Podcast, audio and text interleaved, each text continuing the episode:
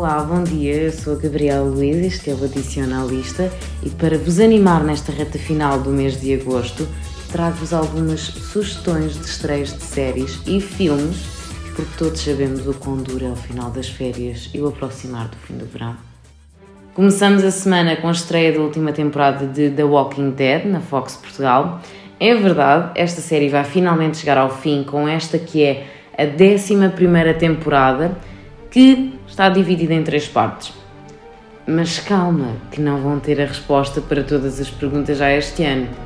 Pois é, o final da série, ou seja, a última parte desta temporada, só chega em 2022.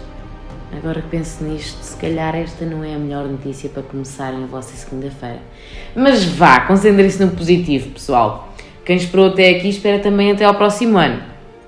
Além disso, vão poder contar com alguns spin-offs da série e ouvi dizer que um deles foca-se em Carol e Daryl, para os que estiverem mais focados nestes dois. Já na quarta-feira, temos uma estreia dedicada aos fãs de séries de terror. A décima temporada de American Horror Story chega à Fox. Desta vez, a história é sobre um escritor que muda de cidade com a família para tentar ultrapassar o seu bloqueio criativo. No entanto, parece que ele vai ser a origem de vários acontecimentos estranhos nesta zona. A temporada chama-se Double Feature e vai ser dividida em duas partes. Segundo Ryan Murphy, o criador da série, a primeira parte é o mar e a segunda parte é a areia. Como é que isto faz sentido, mais os aliens que apareceram nos trailers? Não fazemos a mínima ideia, mas vamos mesmo ter de experimentar para saber. Mas o que eu sei é que há alguém no Espalha Factos que vos vai dizer o que acha da série. A Ana Margarida Paiva vai fazer uma crítica sobre o primeiro episódio, portanto, se estiverem na dúvida sobre se vale a pena ver, vejam o que ela vai contar sobre ele no site.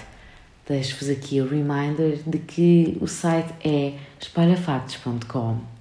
Estando nós na reta final de agosto, encontramos-nos na reta final dos filmes de verão.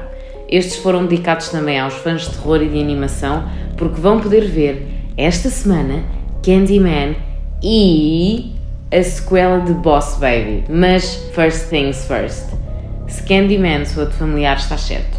Esta é uma nova versão do filme original de 1992 e esta história baseia-se no mito urbano norte-americano que conta que se alguém disser o nome em frente a um espelho cinco vezes desta personagem, ou seja, Candyman, ela aparece e mata quem o invocou.